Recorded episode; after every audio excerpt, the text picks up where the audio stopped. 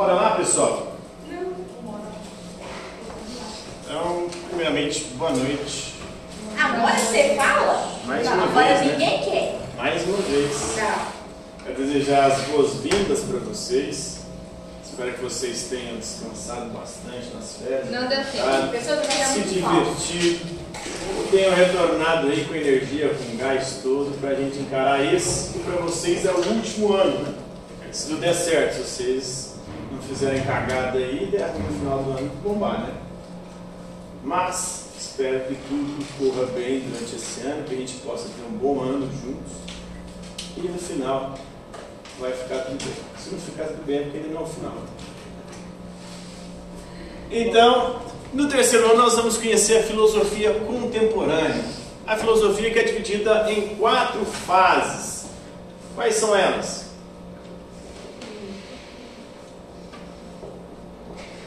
Filosofia antiga, que vai do século VI a.C., com Tales de Mileto, até o século V depois de Cristo, com a queda do Império Romano. A gente viu isso no ano passado, com Tales de Mileto, até a filosofia ali medieval, o início da filosofia medieval. Depois começa a filosofia medieval.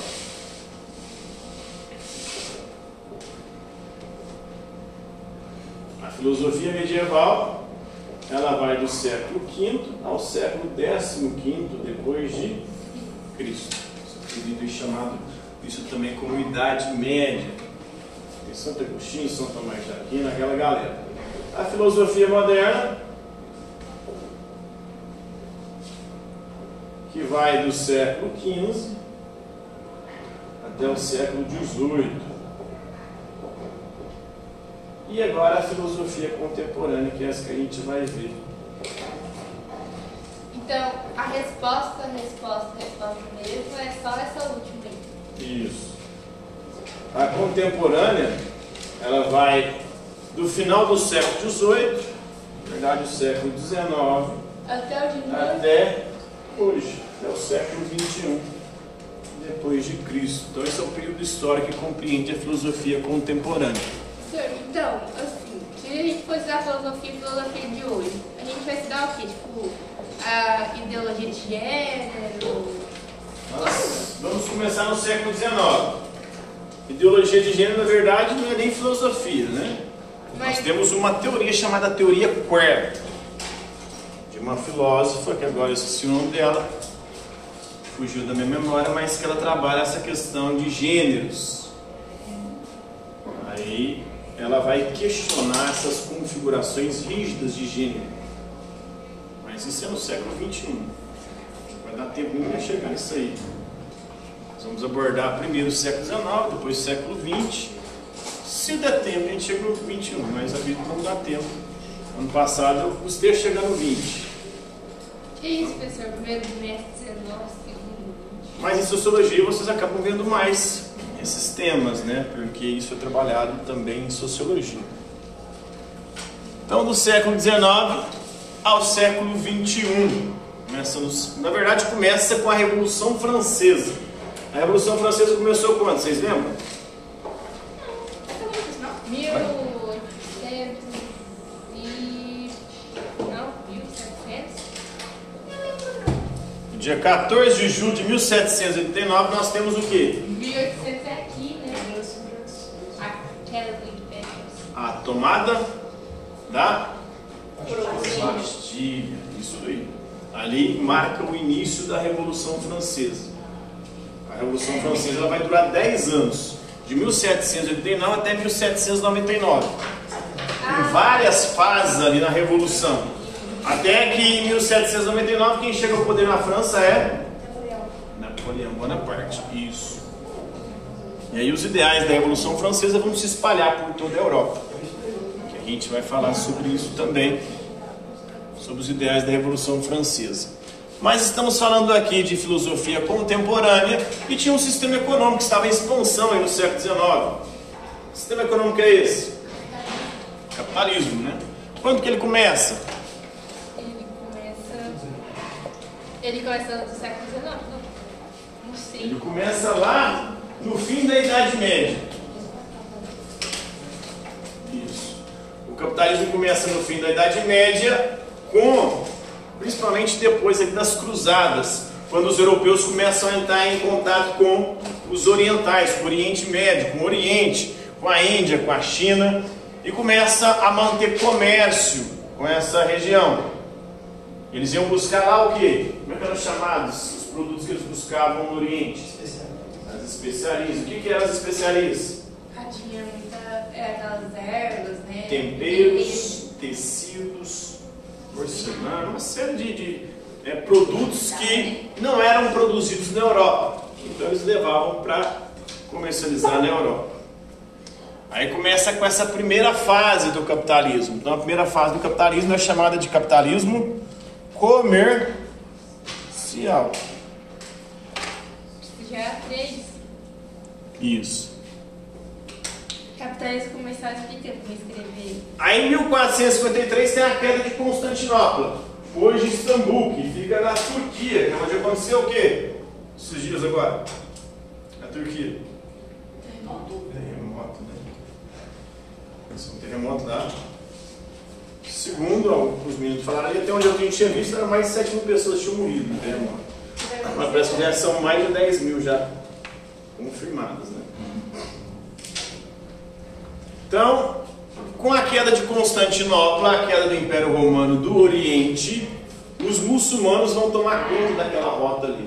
E os europeus começam a buscar uma nova rota, em busca de expandir o comércio ou de continuar mantendo um comércio com a Índia, com as Índias Orientais, com o Oriente. E começam as grandes navegações, a expansão marítima.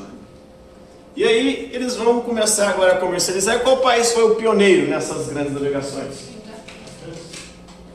Não é Inglaterra? A Inglaterra não tinha aquele monte de navio? A Inglaterra, isso é no século XIX, né? A Inglaterra vai se tornar uma grande potência depois da Revolução Industrial.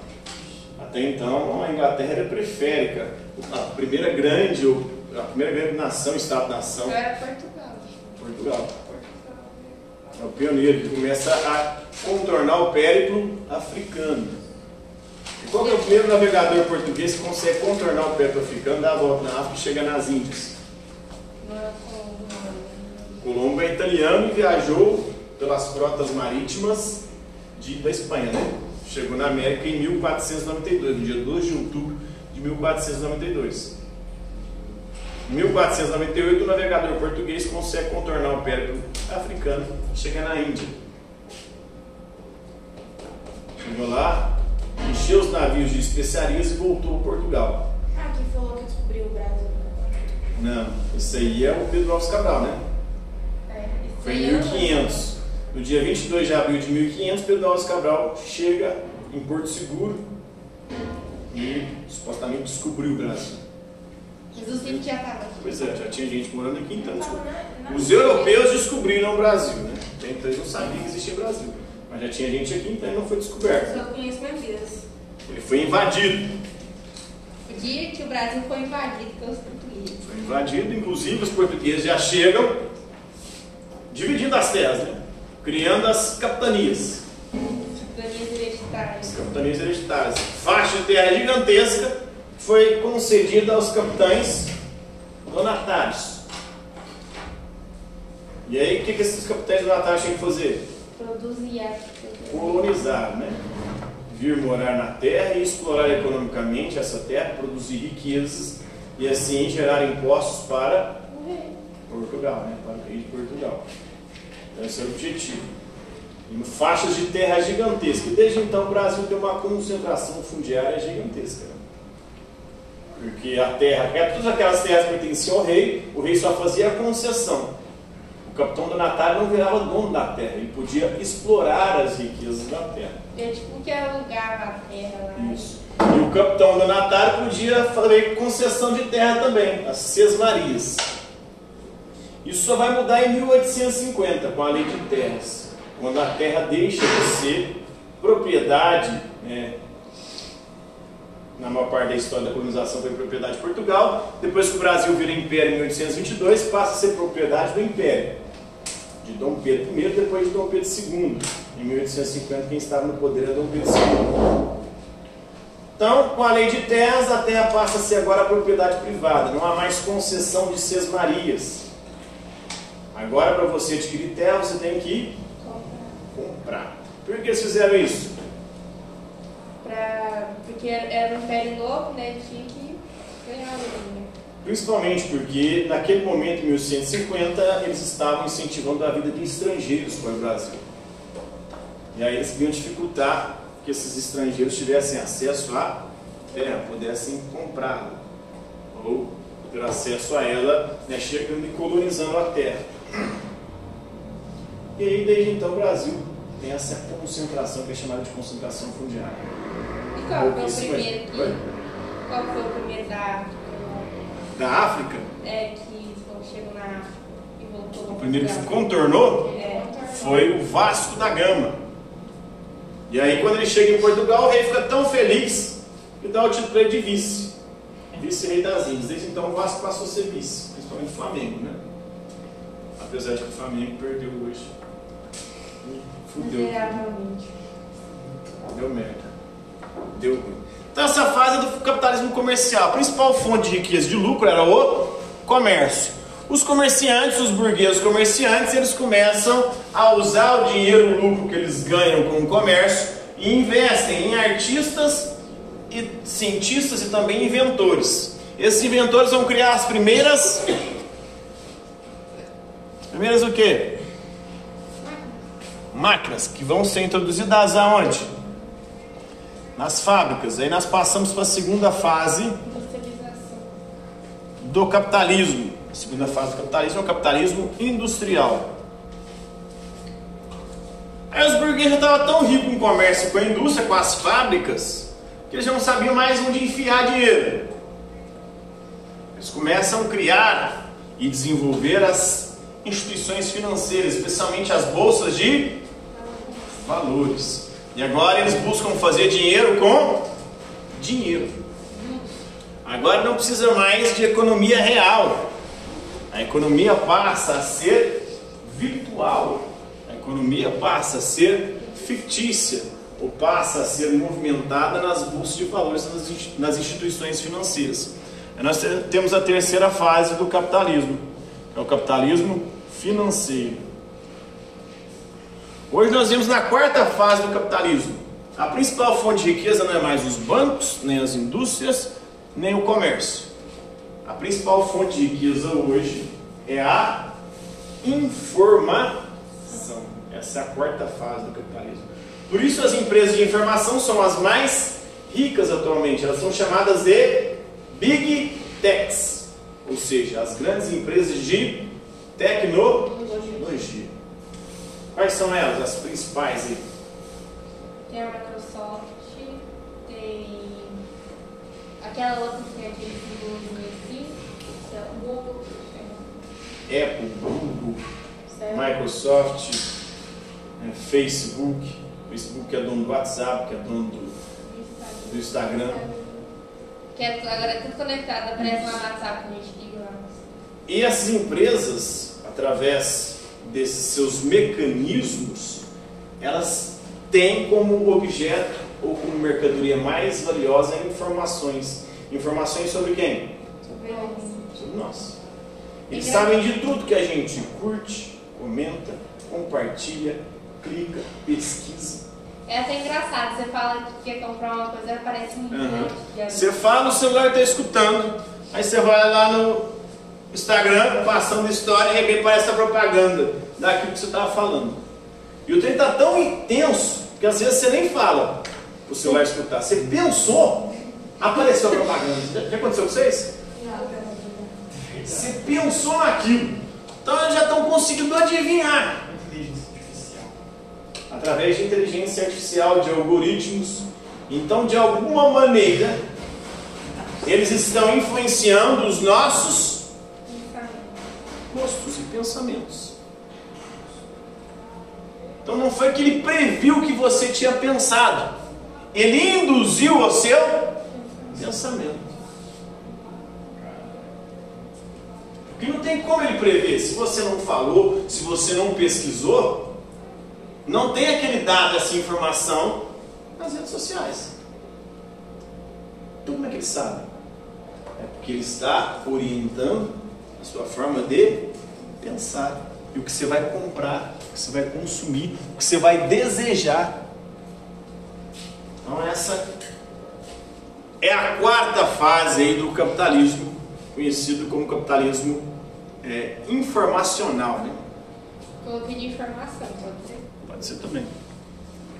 E o que foi a Revolução Francesa? Na modernidade nós tivemos três grandes revoluções. A francesa é a última dessas grandes revoluções. Chamadas de revoluções o quê? Gente, não lembro não. Tá, tá muito recente. Que classe social foram ou foi beneficiada com as revoluções modernas? Burguesia. Por isso são chamadas de revoluções burguesas. As revoluções burguesas questionavam o quê? O antigo O antigo regime. regime. O que, que era o antigo regime? Era o rei, o poder. Um rei que tinha poder, ou poderes absolutos, né? o absolutismo.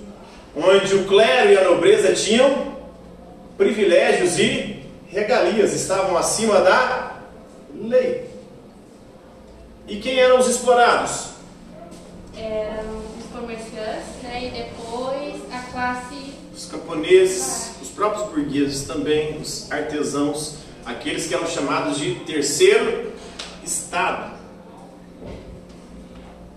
Então a primeira das grandes revoluções burguesas foi qual?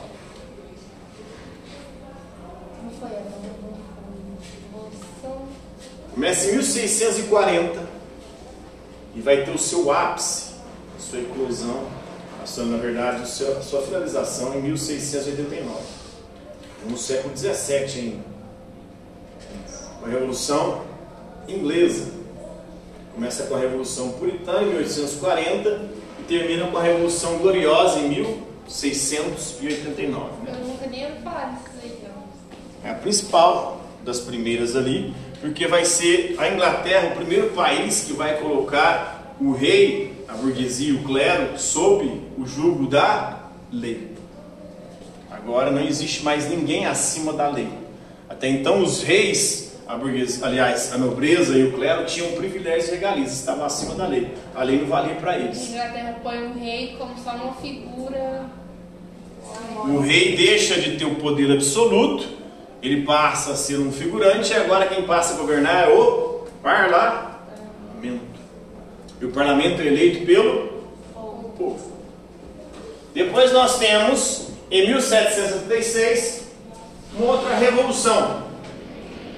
Qual foi essa revolução de 1776? O dia mais famoso aí é o Independence Day, do dia 4 de julho de 1776. A Revolução Norte-Americana, a Revolução Estadunidense, a independência dos Estados Unidos. Até então, os Estados Unidos era colônia da Inglaterra. A Inglaterra estava querendo impor algumas leis que os norte-americanos chamaram de leis intoleráveis, aumentando impostos, taxando um monte de mercadoria. Eles ficam putos. Foi nesse que teve aquele negócio do chá A lá? festa do chá, a famosa festa do chá. Na verdade não foi uma festa, né? Foi uma revolta, onde eles pegam o chá e jogam no mar, né? Todo ano eles fazem esse ritual lá para lembrar disso. Lembrar que os norte-americanos não querem se submeter a leis intoleráveis, principalmente vindas de fora. E aí nós temos a Revolução Norte-Americana. E a última das grandes revoluções burguesas foi a francesa, que é 1759 a norte-americana dos Estados Unidos foi em mil- 1776, ou seja, 13 anos antes da Revolução Francesa. Foi em 1700. E a Revolução Francesa foi a mais violenta de todas. Né? A Revolução Inglesa foi muito violenta, inclusive chegou a decapitar reis. Mas a Revolução Francesa foi mais, durou 10 anos. Ele teve um momento, um período dessa revolução chamado período do terror. Eles não matou o rei, é?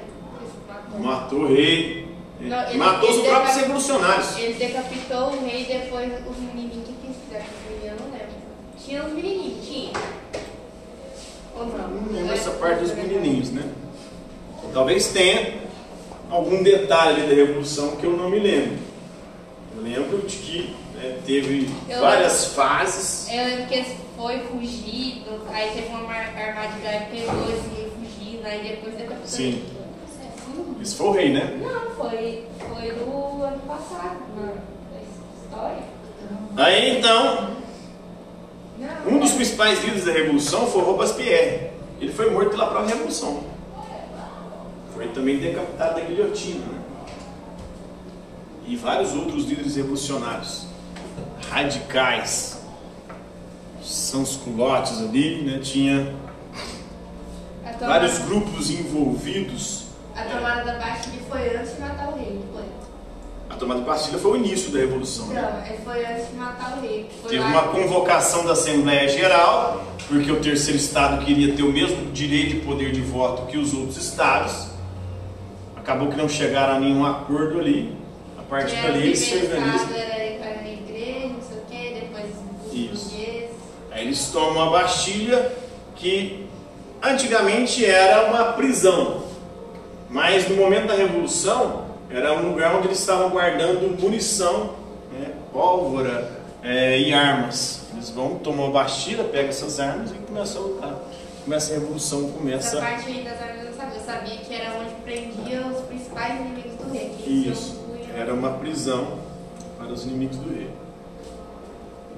Então isso foi a Revolução Francesa, né? Foi uma revolução burguesa do século XVIII, do fim do século XVIII, que buscava derrubar o antigo regime, o poder absolutista que estava nas mãos dos reis. E quais eram os ideais da Revolução Francesa?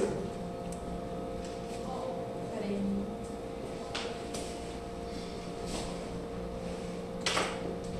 Liberdade, igualdade e fraternidade.